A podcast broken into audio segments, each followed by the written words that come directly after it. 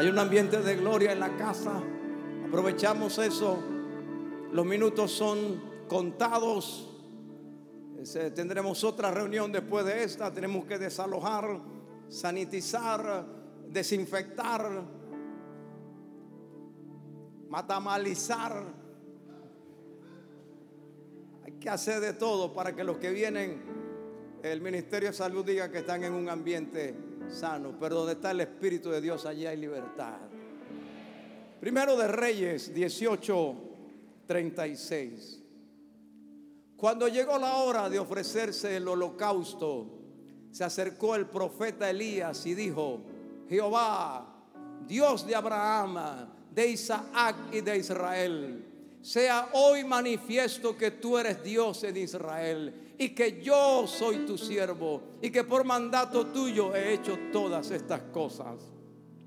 Respóndeme, Jehová, respóndeme para que conozca este pueblo que tú, oh Jehová, eres el Dios y que tú vuelvas a ti el corazón de ellos. Entonces cayó fuego de Jehová y consumió el holocausto, la leña, las piedras y el polvo, y aún lamió el agua que estaba en la zanja. Viéndolo, todo el pueblo se postraron y dijeron, Jehová es el Dios. Jehová es el Dios. Entonces Elías les dijo, prended a los profetas de Baal para que no escape ninguno. Y ellos los prendieron y los llevó Elías al arroyo de Sison y allí los degolló. Entonces Elías dijo a Acab, sube, come y bebe, porque una lluvia grande se oye. Acab subió a comer y a beber y Elías subió a la cumbre del Carmelo y postrándose en tierra puso su rostro entre las rodillas y dijo a sus criados, sube ahora y mira hacia el mar. Y él subió y miró y dijo, no hay nada. Y él le volvió a decir, vuelve siete veces. A la séptima vez dijo, yo veo una pequeña nube como la palma de la mano de un hombre que sube del mar. Y él dijo, ve y di acá, unce tu carro y desciende para que la lluvia no te ataje. Y aconteció, estando en esto, que los cielos se oscurecieron con nubes y viento, y hubo una gran lluvia. Y subiendo acá, vino a Jezreel. El último versículo dice que Elías corrió delante de él, pero vamos a dejar la lectura hasta allí. Los dormidos me dan un poderoso amén. Santo, los que aman a Dios me dicen tres, aleluya.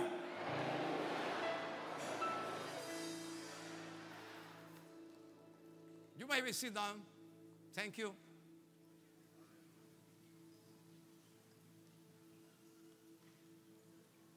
promotores de un nuevo comienzo.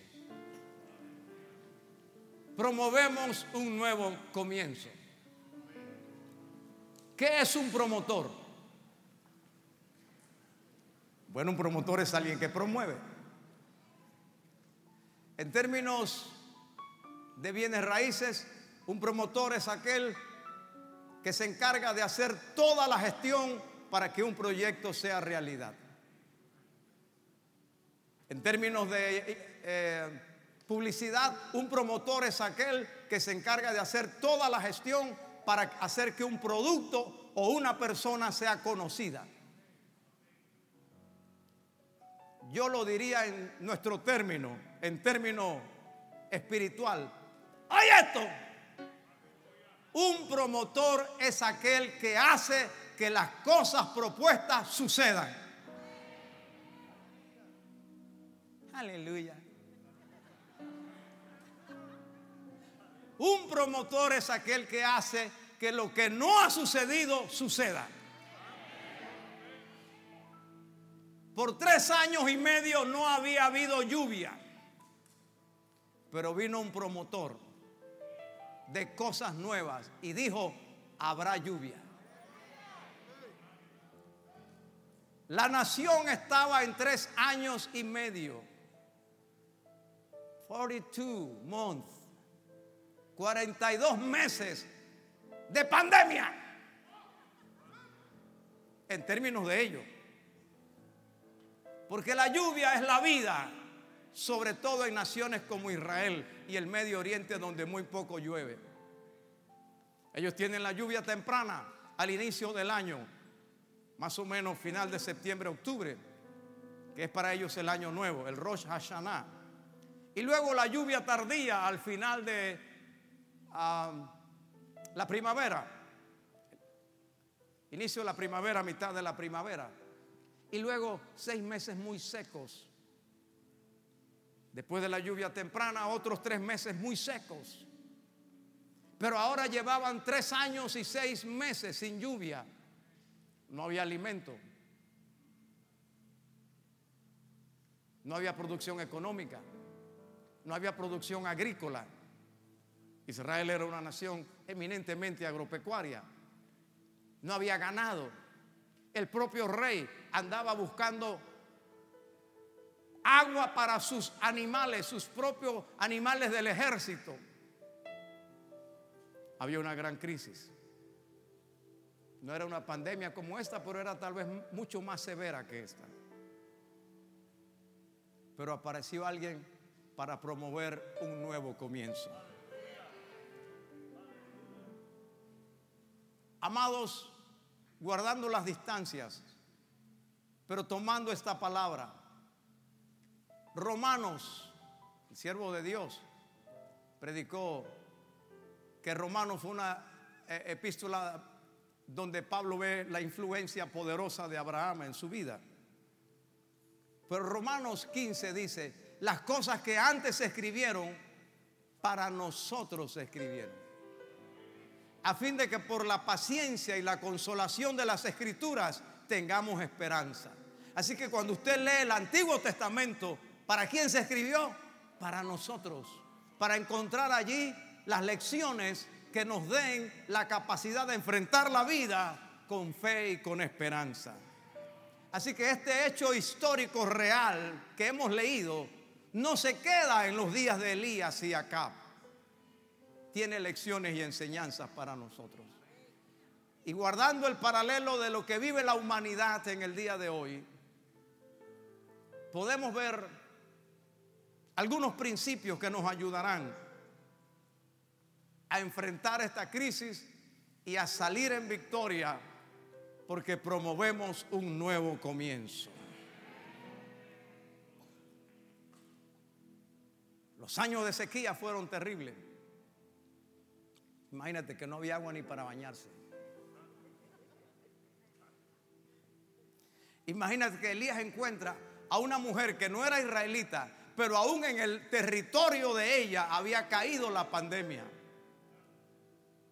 Y preparaba el último leño, dice, para hacer el último fuego, el último fogón, hacer la última comida y dejarse morir.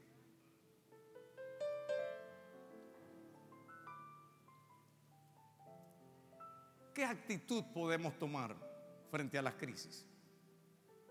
Y yo veo aquí otro reflejo. Podemos enfrentar las crisis con negación. Esto no existe. Yo he leído y, usted abre el internet y salen tres mil publicaciones que dicen no hay pandemia, esto es un invento, esto es un invento de Bill Gates. ¿O usted, usted no lo ha leído?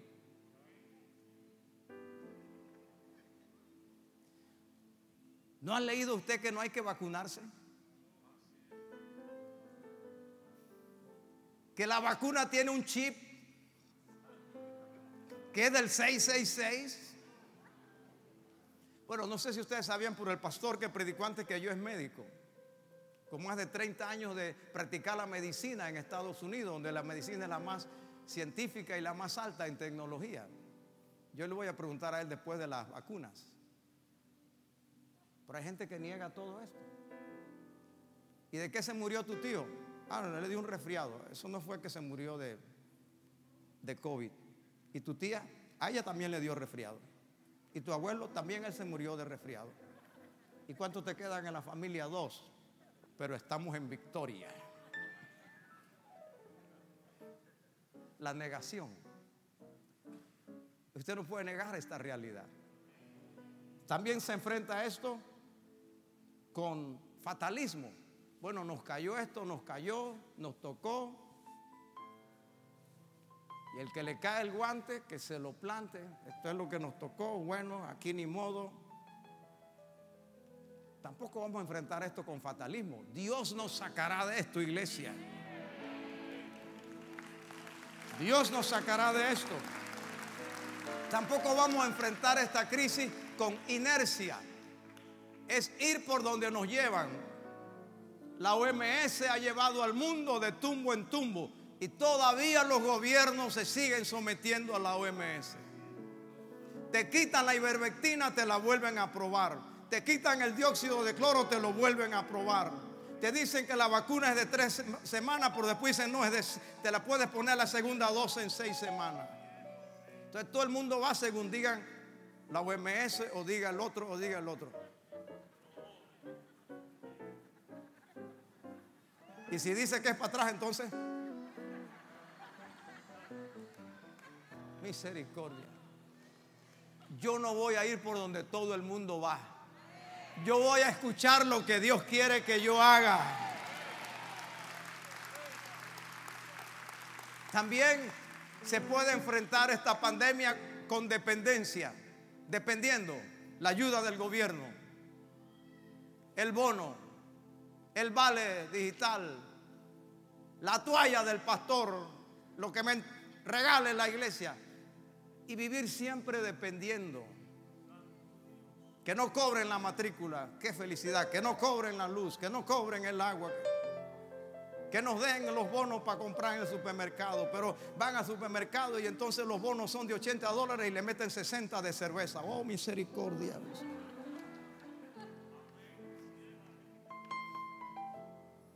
¿Cómo se puede enfrentar esto? Esto se puede enfrentar con fe. ¿Qué es la diferencia? Ahora vamos a ver las enseñanzas rápidamente porque el tiempo se va.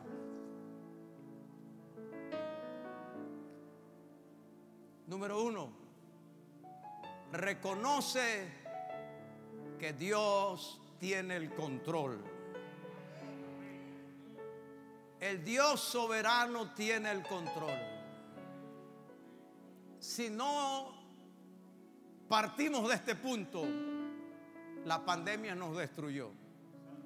Yo no niego la pandemia, no niego que hay más de, de 12 millones de contagiados en el mundo, que hay más, casi 3 millones de muertos.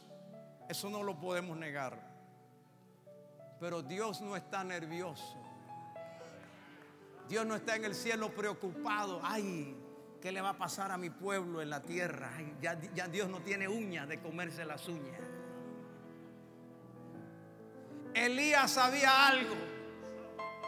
Hay sequía, no hay lluvia, hay 850 profetas falsos. Hay una reina mala allá en el trono. Hay una mujer que me quiere ver muerto y me persigue. Los, los ah, profetas de Dios están guardados en cuevas de 50 en 50. El diablo parece que estuviera reinando, pero yo les digo algo, Dios todavía está en su trono. Y para poder enfrentar esta situación tenemos que hacerlo con esta certidumbre.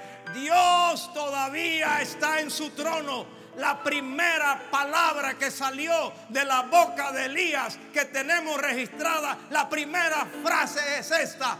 Vive Jehová en cuya presencia estoy. Iglesia, yo fui contagiado del SARS-CoV.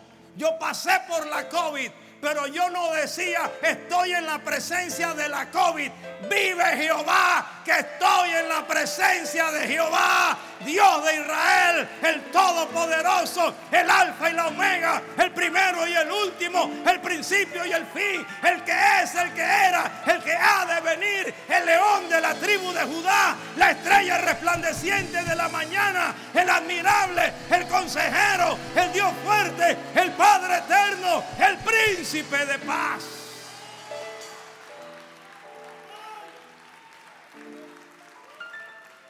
No negamos la crisis, pero no quitamos a Dios de su trono. Necesito que alguien me dé un aleluya en esta casa. Necesito que alguien me diga, predica, pastor. Santo Dios.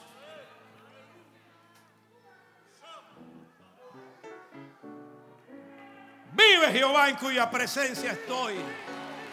Esta es una frase que la iglesia debe repetir. No estamos en presencia de la crisis. La crisis pasará, el cielo pasará, la tierra pasará, los problemas pasarán. Pero lo que Dios hace, lo que Dios tiene, el propósito, la palabra de Dios, permanece para siempre. Santo Dios. Alabado sea Dios. ¿Sabe algo?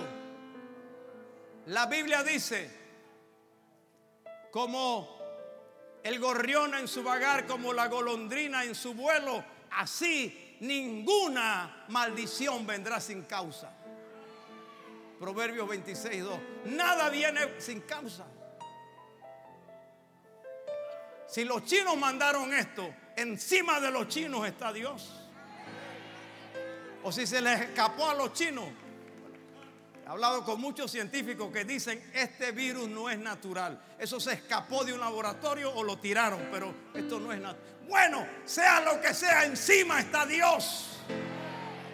Sobre el alto hay uno más alto que vigila.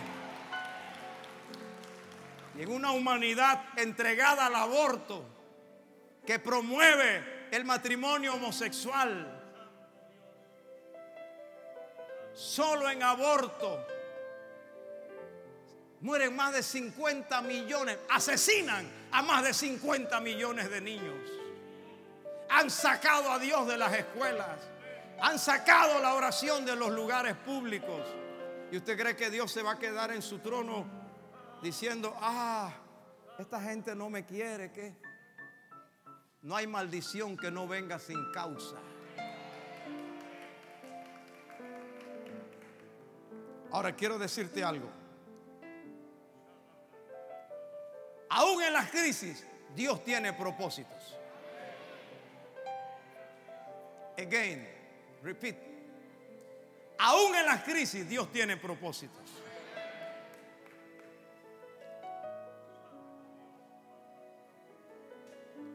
Santo, yo pudiera decir tantas cosas. Por ejemplo, cuando, cuando me di cuenta que, que me dieron ese papel que dice detectado. Yo, no te habrás equivocado. El siervo de Dios, detectado. Pero otro día les digo, propósito.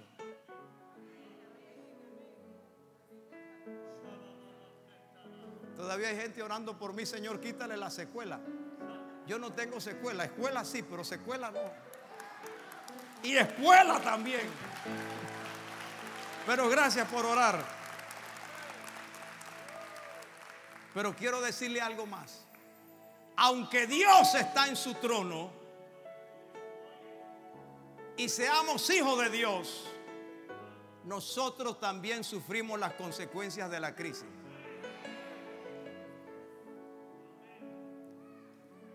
El siervo de Dios, antes que yo, predicó de Abraham. Cuando hubo hambre en la tierra a la que Dios envió a Abraham, Dios le dijo, esta es la tierra. Pero Dios lo envió a esa tierra y un día hubo hambre en esa tierra. Pero Abraham no pasó hambre. No, pasó hambre también. Al grado de que tuvo que salir para Egipto. ¿Por qué se fue para Egipto? Porque la estaba pasando dura. Y lo mismo pasó en los días de Isaac. que Dios tiene que aguantarlo, no vayas a Egipto. Y en los días de Jacob hubo otra crisis y Jacob también le consulta a Dios y Dios le dice, ve. Son siervos de Dios, pero también la crisis los afectó. Hay otro ejemplo más, más dramático en la Biblia, Elimelech. ¿Recuerdan? Que, que era el compañero de Nabucodonosor cuando invadieron a Jerusalén y entonces Elimelech le dijo, hey, ¿qué te pasa? ¿Recuerdan? Santo Dios. Elimelech era de Belén, dice la Biblia. Tenía una linda mujer, se llamaba Noemí. Tenía dos hijos llamados Malón y Kelión. Y dice, y hubo hambre. Hambre en la casa del pan. Santo Dios. Belén significa casa de pan y hubo hambre. ¿Y qué hizo Elimelech? Porque era hijo de Dios y porque era un siervo de Dios. Él no pasó por la crisis se salió de Belén y se fue a los campos de Moab. Y terrible, murió. Quiere decir, hermanos, que los que se han muerto de la COVID tenían menos fe que los que hemos sobrevivido. Quiere decir que los que han muerto de la COVID eran eh, eh, tal vez medios carnales. No, son los misterios de Dios. Murió Elimelech. Porque cuando hay crisis también nosotros sufrimos. Pero no solamente murió Elimelech, murió Malón. Moses Malón que jugaba en los... Y, murió Kelión. Y Noemí queda viuda y sin hijos. Y ahí viene la historia de Ruth. Porque en las crisis, cuando hay tragedia en los hijos de Dios, cuando hay, ha llegado al punto de la muerte en algunas familias, y yo les pregunto a usted, ¿conoce usted alguna familia donde ha habido un muerto por la COVID? Y yo voy a asegurarle que todas las manos se levantarán en este santuario. Voy a hacerlo. ¿Conoce usted alguna familia donde ha muerto alguien por la COVID? Si usted no conoce una familia, tal vez no viva en este mundo, pero aunque Dios está en su trono, eso no indica que no vamos a sufrir pero una cosa sí es segura. Dios está con nosotros. Dios está con nosotros. Mis amados, en las crisis, Dios siempre tiene la última palabra.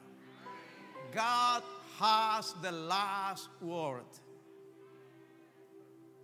Me pongo a pensar en esto, doctor la fiebre española, 1918-1920, mató a más de 60 millones, algunos calculan 100 millones.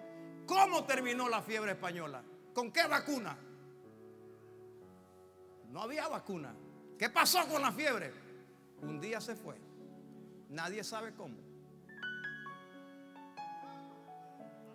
Yo no me preocupo porque esto está en manos de Dios. Y un día esto va a desaparecer con vacuna, sin vacuna. Vacúnese, no estoy diciendo que no se vacuna. Entierres esa vacuna en los dos brazos. Pero lo que yo sé es que esto va a pasar. Mi único problema con la vacuna es que yo vi a un hermano que hasta, hasta tenía que orar para no piropear las hermanas. Y después de la vacuna vino un día por aquí que hay que pastor, que, que, ore por mí, que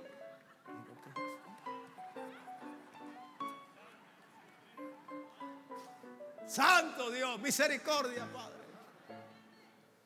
Dios siempre tiene la última palabra. Amén. Y Dios dijo, cuando ya pasaban tres años y medio, Dios dijo, ve y muéstrate acá porque yo haré llover sobre la faz de la tierra. Primero de Reyes 18.1. Tres, trato de explicar, tres años y medio sin llover, pero de pronto dice, Dios, yo haré llover. La sequía no la quitó acá, ni la quitó Jezabel, ni la quitaron los profetas de Baal, ni la quitaron los profetas de Acera. Con todo lo que la ciencia diga. Santo. Comenzamos con una, una cepa, una variante. Apareció la de Inglaterra. Apareció la de Brasil, que es la más, la más contagiosa y la más mortal. Panamá también inventó su propia cepa del virus. Una cepa de aquí que no había en ningún lugar.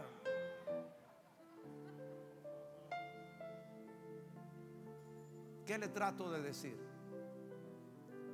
Esto no la parará la OMS, ni el CDC, CDC, no, eso no lo parará la, ivermectina, todo eso tómelo.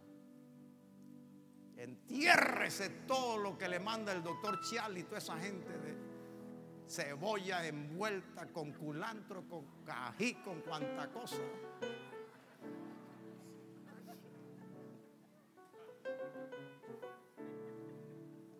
Dele las tres vueltas a la palma a la izquierda y luego las tres vueltas a la derecha. Pero yo estoy esperando una orden. Que así como dijo, yo haré llover sobre la paz de la tierra, yo le traeré sanidad completa a mi pueblo. Alguien alabe al Dios de gloria. Aleluya. Te quiero decir algo y, y con esto concluyo este punto. Dios sabe el qué. Parar esta pandemia. Dios sabe el cómo cómo lo hará. Con vacuna, sin vacuna, Dios sabe cómo. Dios sabe el cuándo. Hoy, mañana, a mitad de año, a final de año, Dios sabe el cuándo. Dios sabe el dónde. Así como esto comenzó en Wuhan, tú no sabes si la solución de esto hay Samá. ¡Oh! Dios sabe el dónde.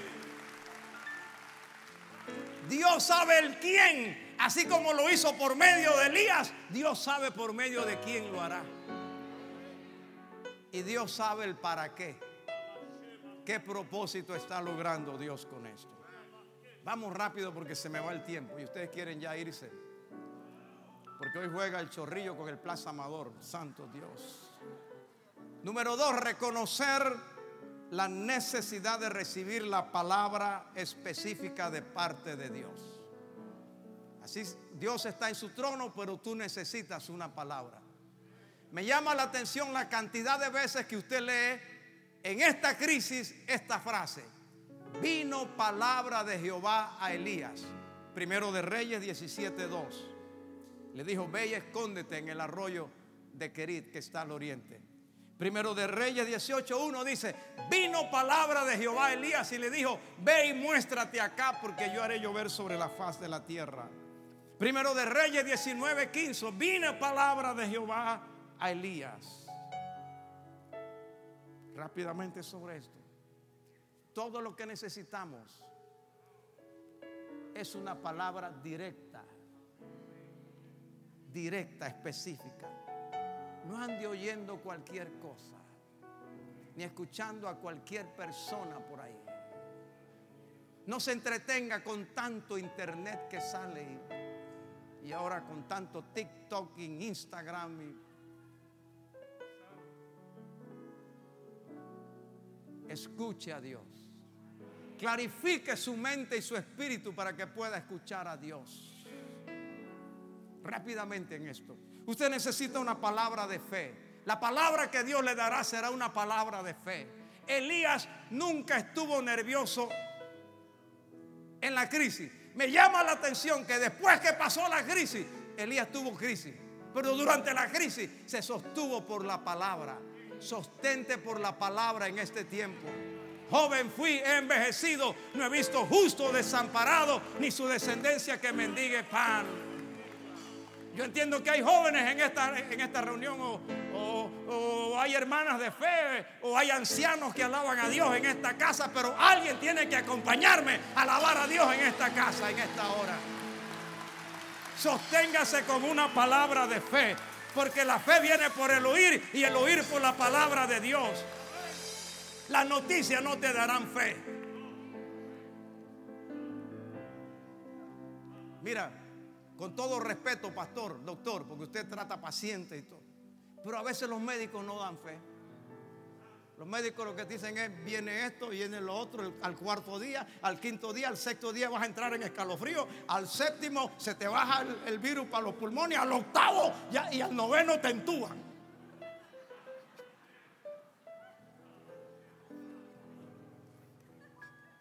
Cada cosa que decía, fuera, fuera, fuera. Por su llaga he sido curado. Una palabra de dirección Ve y muéstrate acá. Una palabra que indicaba los pasos que debía dar. Esa palabra la necesito. Una palabra de consuelo. Porque pasamos por momentos duros. Elías llegó y encontró a una viuda que preparaba su última comida para morir. Necesitaba una palabra para él y para ella. Dios me manda, se secó el arroyo, imagínate, se seca el arroyo. ¿Cómo que tú me mandas por un arroyo y el arroyo se seca? Y después me manda y que te voy a dar de comer. me manda por una viuda que no tiene ni para comer ella. Pero es palabra de Dios. Palabra de consuelo. Una palabra de fortaleza. Pueblo, en esta hora la iglesia, el pueblo, los, los redimidos, los discípulos, necesitamos fortaleza. De este púlpito oro ayuno y clamo al Señor que de este púlpito salga palabra de fortaleza. Y por último, una palabra de acción. Acción. Nosotros no somos pueblo dormido. Voy a usar el lenguaje que usan ustedes, el Distrito 6. Nosotros somos pueblo activado.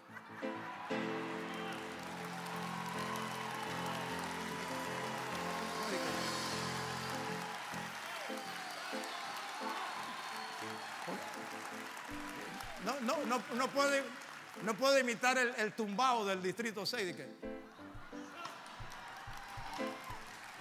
Somos pueblo activado.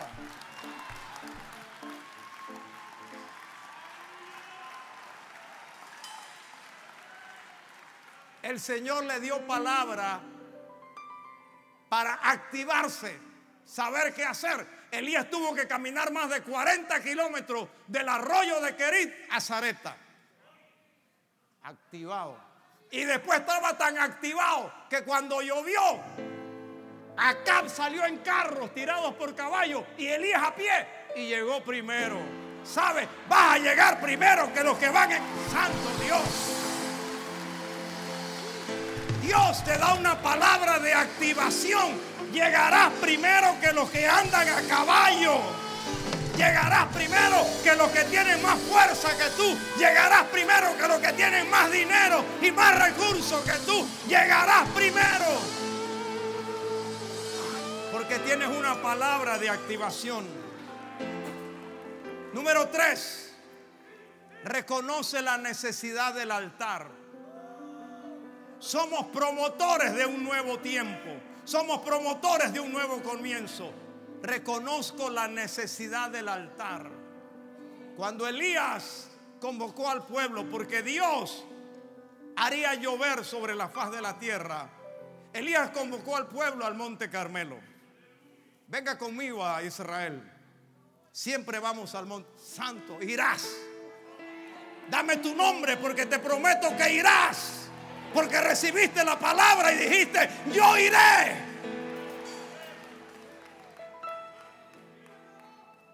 Y vamos a ir al Monte Carmelo.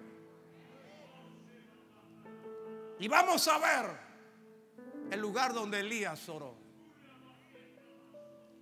Bueno, el pueblo se convocó allí, usted conoce la historia. El Dios que responda por fuego, ese sea Dios.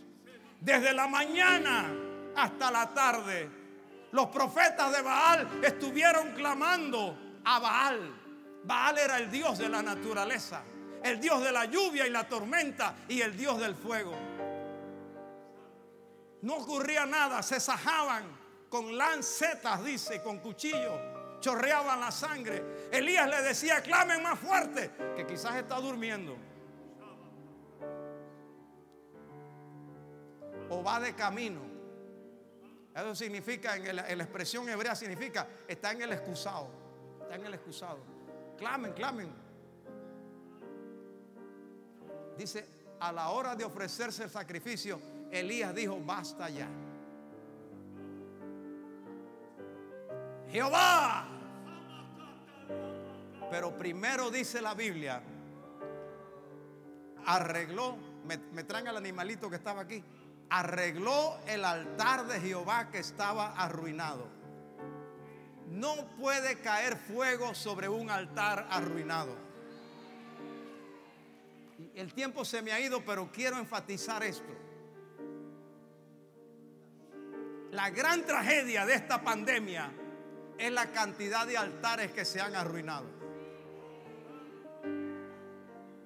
Sobre un altar arruinado no puede haber fuego. Que el Espíritu Santo nos dé la palabra que significa esto. Elías lo primero que hizo fue arreglar ese altar. Tomó doce piedras conforme a las doce tribus de Israel. Creyó en la promesa. Santificó el altar. Puso el buey. Mandó a tirar agua para limpiar el altar de la inmundicia que habían dejado los de Baal, los profetas de Baal y de Acera. Y cuando ya todo estuvo arreglado, iglesia, arreglemos nuestro altar. El pastor habló y enfatizó del altar de la familia. Arreglemos nuestro altar. Arreglemos el altar de nuestro corazón. Arreglemos el altar de nuestra familia. Arreglemos el altar de nuestras redes. Arreglemos el altar de nuestro templo. Jehová Dios de Abraham, de Isaac y de Israel, sea hoy manifiesto que tú eres Dios santo. Y segundo, que yo soy tu siervo y que he hecho esto por mandato tuyo. Respóndeme Jehová, respóndeme. Y dice la Biblia que aún estaba Elías orando. No había terminado cuando cayó fuego del cielo santo. Cayó fuego del cielo. Cayó fuego del cielo. Te quiero decir algo. No sé si tienen lo que, lo que encontramos aquí cuando... Sácala. Elías, tú eres Elías, tú le tienes miedo a eso.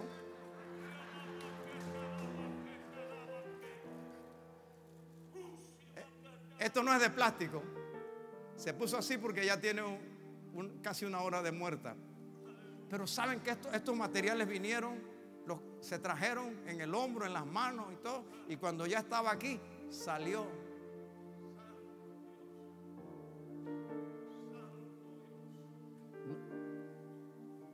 No aguantó.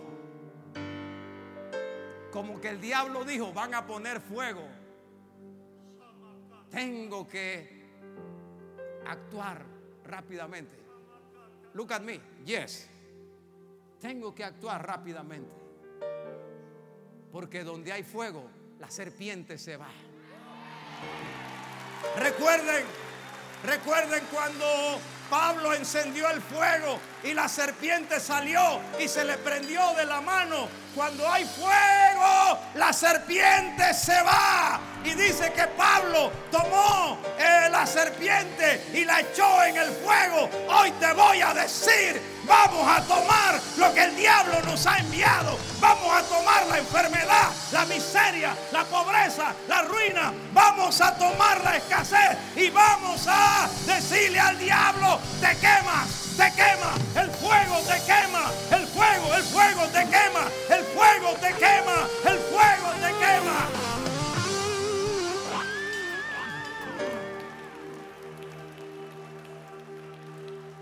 El fuego, el fuego es la respuesta de la oración. Donde hay altar y oración, hay fuego. Póngale fuego a esa candela porque lo van a ver por televisión. Enfócalo directo, directo al fuego, nada más al fuego. Eso así. Donde hay fuego, hay presencia de Dios. El fuego cayó en el tabernáculo cuando fue dedicado. El fuego cayó en el altar cuando fue dedicado. El fuego cayó en el templo cuando fue dedicado. Porque el fuego es presencia de Dios. El fuego es la respuesta a la oración. Te digo algo más. El fuego capta la atención. Yo estoy predicando por allá y nadie me está viendo. ¿Por qué todo el mundo está viendo? El fuego. Métale fuego al, al fuego. Pero sin miedo, hermano. Si esto es para ilustrarlo. Pero no mañana. Fuego. El fuego capta la atención. Yo estuve perdido una noche con, un amigo del, del doctor, el pastor Juan Carlos Jiménez. Nos perdimos una noche en el mar, en la oscuridad. Y la esposa del pastor que estaba en tierra firme tuvo la gran idea. Llamó a todos sus niños y encendieron un rancho de penca. Y el fuego se encendió tan alto que allá en la profundidad del mar, en los kilómetros, vimos el fuego y dijimos, es para allá. Por eso están los faros.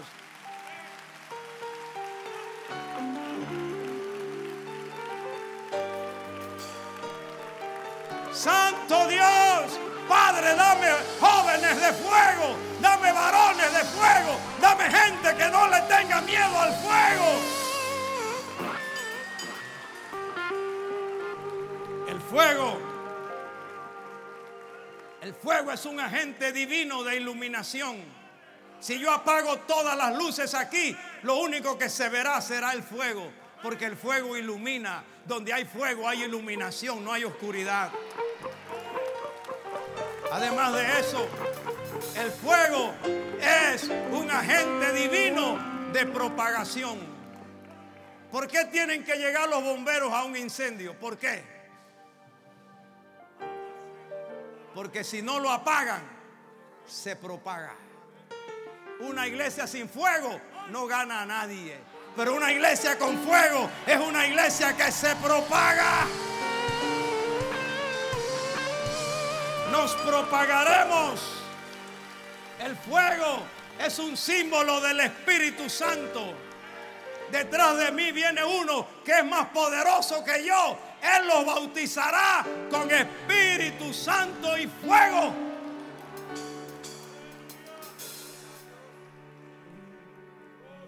Y de repente vino del cielo un estruendo como de un viento recio, el cual se sentó en todos los que estaban reunidos.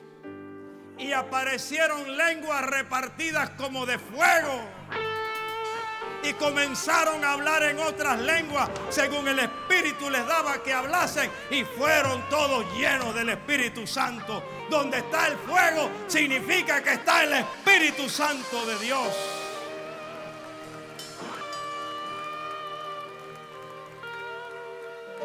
Santo Dios, voy a terminar. Oh, gloria a Dios. Vive Jehová, se siente la gloria de Dios en esta casa.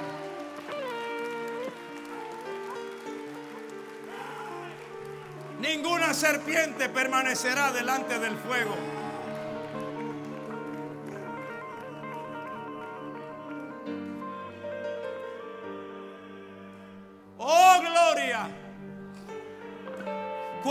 Tu gloria desciende a un lugar, Toda la tierra tiene que adorar. Resucitan los muertos, se sanan enfermos con tu poder. Queremos de ti, llenanos de ti, Espíritu Santo. Derrama tu gloria.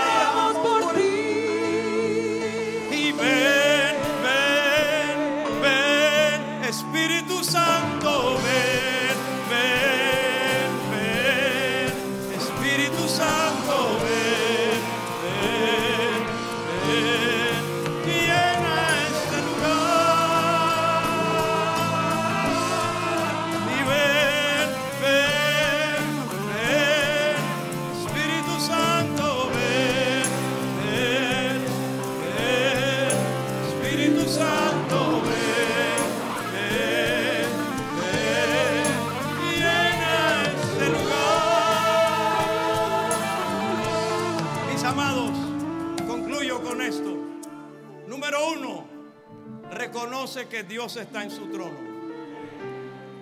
Número dos, reconoce que necesitas una palabra. Número tres, reconoce la importancia del altar. Número cuatro, reconoce que necesitas el fuego. Número cinco, reconoces que necesitas la bendición.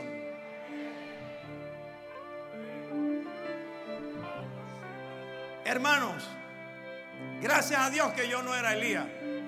Si yo hubiera sido Elías, me conformo con esto. Santo, cayó fuego del cielo. Pero Elías dijo, esa no fue la palabra que Dios me dio. Dios me dijo, yo haré, dígalo en voz alta, más fuerte, yo haré llover. Así que yo no me voy de aquí hasta que llueva. Algunas cosas sobre esto. En el mundo hay esto.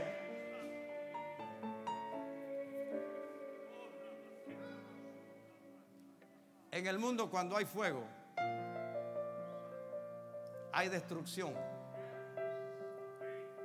Pero en el reino, cuando hay fuego, hay avivamiento. Y Elías dijo, aunque ha habido fuego, todavía hace falta algo. La lluvia. Y la lluvia en la Biblia es símbolo de bendición. Diga conmigo, bendición.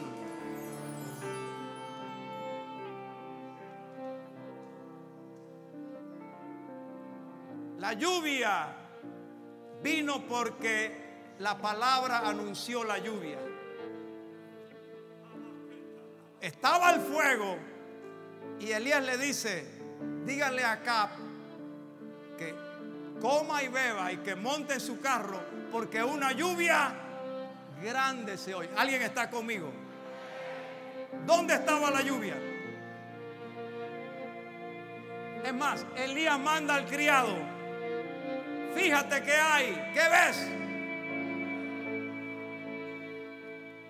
Así que cuando usted tiene una palabra y Dios le dijo 10 y llegó a 8, no se conforme con 8, son 10.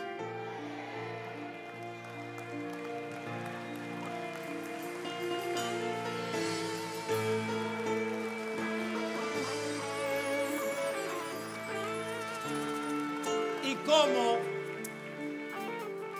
toma Elías, eso no es para tomar. Como no venía, como no venía la lluvia, Elías sabía cómo traer la lluvia. ¿Cómo?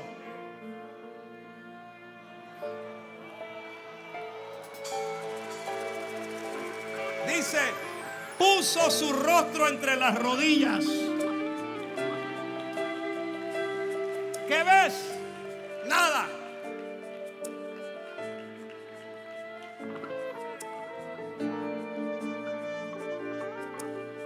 Decir algo. La bendición viene cuando hay un hombre que la busca. A usted que me sigue en la distancia, cobíjese bajo un ministerio que tenga a alguien que busca la bendición de Dios. Porque todos dependemos de la bendición de Dios. La palabra anuncia la lluvia. La oración prepara la lluvia. El fuego precede a la lluvia. Y la lluvia es símbolo de bendición. No renuncia a tu lluvia aunque haya recibido fuego. No te detengas ni por los éxitos que alcances en la vida. Busca tu lluvia de rodillas. La lluvia siempre bendecirá la tierra. La tierra no manda lluvia al cielo, pero el cielo manda lluvia a la tierra. como desciende de los cielos la lluvia y la nieve y no vuelve allá, sino que riega la tierra y la hace germinar y producir, así será mi palabra que sale de mi boca. No volverá a mi vacía, sino que hará lo que yo quiero y será prosperada en aquello para que la envíe. Isaías 55, 10 y 11. Deuteronomio 11, 14 dice, yo enviaré la lluvia a su tiempo para que la tierra produzca el fruto. Deuteronomio 28, 12 dice, Jehová abrirá su buen tesoro, el cielo, para derramar la lluvia a su tiempo. Y tendrás tanto que tú le prestarás a otras naciones y tú no pedirás prestado. Deuteronomio 33, 2, en la bendición de Moisés dice, cuando venga la lluvia sobre mi pueblo y el rocío del cielo lo haga producir.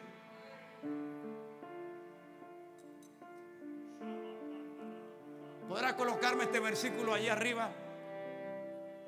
Ezequiel 34, 26. Ezequiel está en el Antiguo Testamento. Le digo, Isaías,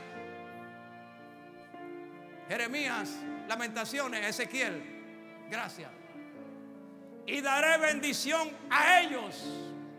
Bendición a ellas y a los alrededores de mi collado. Y haré descender la lluvia en su tiempo lluvias de bendición serán.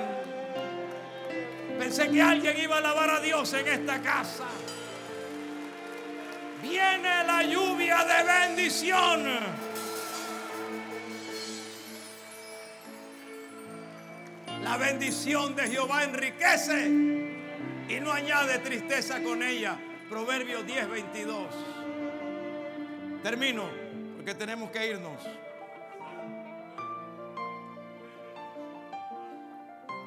Santiago 5,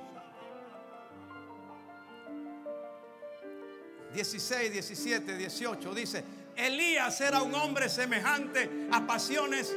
Elías era un hombre sujeto a pasiones semejantes a las nuestras y oró fervientemente para que no lloviese y no llovió sobre la faz de la tierra por tres años y seis meses. Esa oración, esa oración de Elías esa oración del querid de dos años, esa oración en Zareta, en la casa de la viuda, esa oración en la cima del monte Carmelo, transformó a un hombre con pasiones como la suya y como la mía. Lo transformó en un hombre poderoso delante de Dios. Para, esto es para Abdul, exclusivo para él. La oración transformó a Elías pero déjame la candela, hijo, gracias. La oración transformó a Elías en un hombre poderoso con Dios. Porque la oración transforma. La oración levanta. La oración abre los cielos. Oró fervientemente para que no lloviese. La oración coloca nuestras vidas en los planes de Dios y oró y otra vez oró y el cielo dio la lluvia. La oración abre los cielos y la oración hace que la tierra produzca su fruto. Y otra vez oró y la tierra produjo su fruto. Te voy a decir algo, esta es la bendición. Hemos pasado este tiempo difícil, pero lo atravesaremos en bendición. No te vayas de esta reunión sin recibir tu bendición. No cierre esta programación hoy sin estar seguro de tener la bendición de Dios sobre tu vida. En este tiempo de pandemia somos promotores de un nuevo comienzo. Iglesia, como Elías le dijo acá, una lluvia grande se oye, yo te digo, un avivamiento grande viene. ¿Cuánto tomará? Solo Dios lo sabe. Pero estamos aquí para traer el fuego y para traer la lluvia. Santo Dios.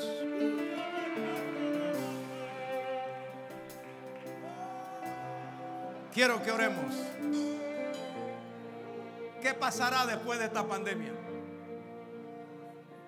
¿Dónde te encontrarás? ¿Qué sucederá contigo y tu familia?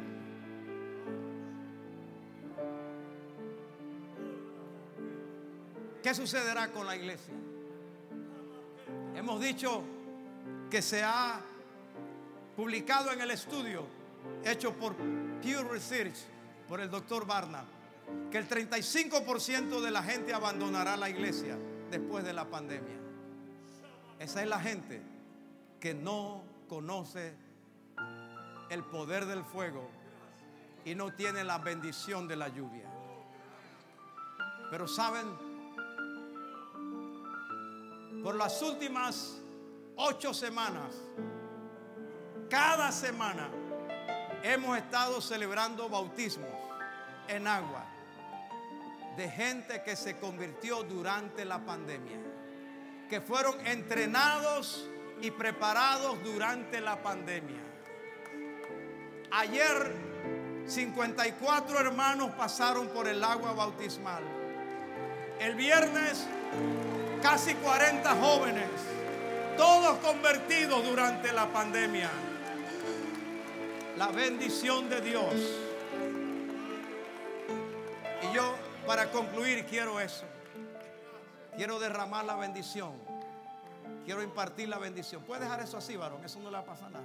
Gracias. Porque me entretienen a la gente y yo lo que quiero es que estén atentos a lo que Dios quiere. Gracias.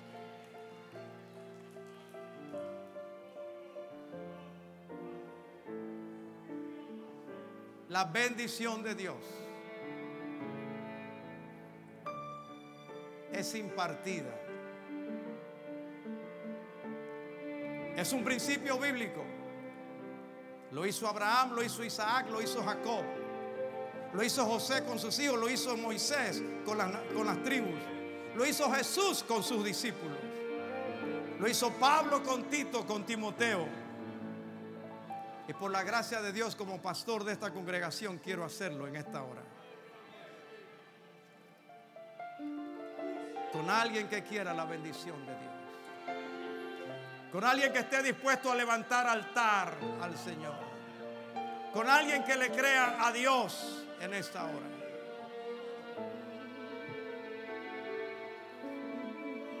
Su gloria desciende a un lugar Toda la tierra tiene que adorar. Resucitan los muertos, se sanan enfermos con su poder. Queremos de ti, llenanos de ti, Espíritu Santo. Derrama tu gloria.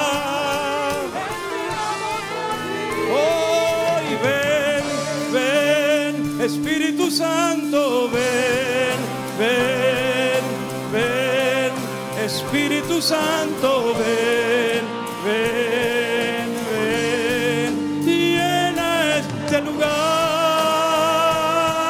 y ven, ven, ven, Espíritu Santo, ven, ven,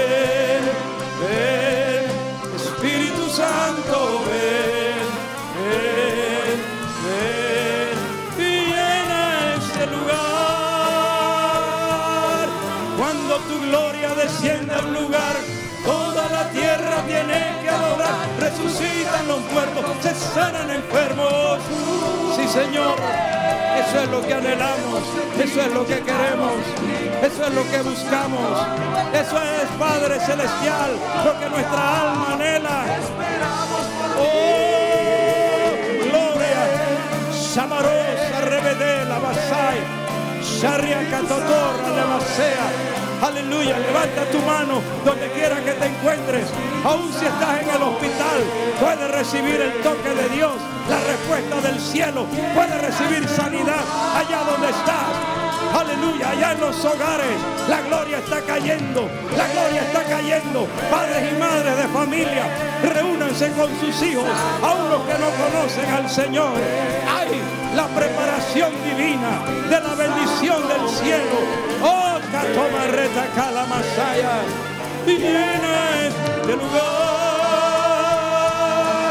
Cuando tu gloria desciende a un lugar, toda la tierra tiene resucitan los muertos. Oh sí. Llénanos de ti, queremos de ti. Espíritu Santo, envuélvenos en ti. Derrama tu gloria.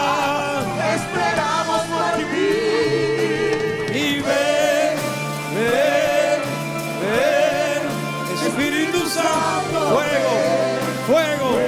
Quema los temores, quema los miedos, quema las angustias, quema la serpiente en el nombre de Jesús. Padre, con el poder del Espíritu Santo, quema el cáncer. Ahora toda célula maligna, quema los virus, las bacterias, los gérmenes que han caído a un cuerpo sano en el nombre de Cristo. Gracias, Padre. Que la bendición de Dios alcance al pueblo en el nombre de Jesús. Te adoramos, Dios. Repita conmigo en voz alta, Padre bueno, busco tu bendición y la buscaré de rodillas. Arreglo el altar. Mi altar no estará arruinado. Recibo la palabra, una palabra que me dirige y que me activa.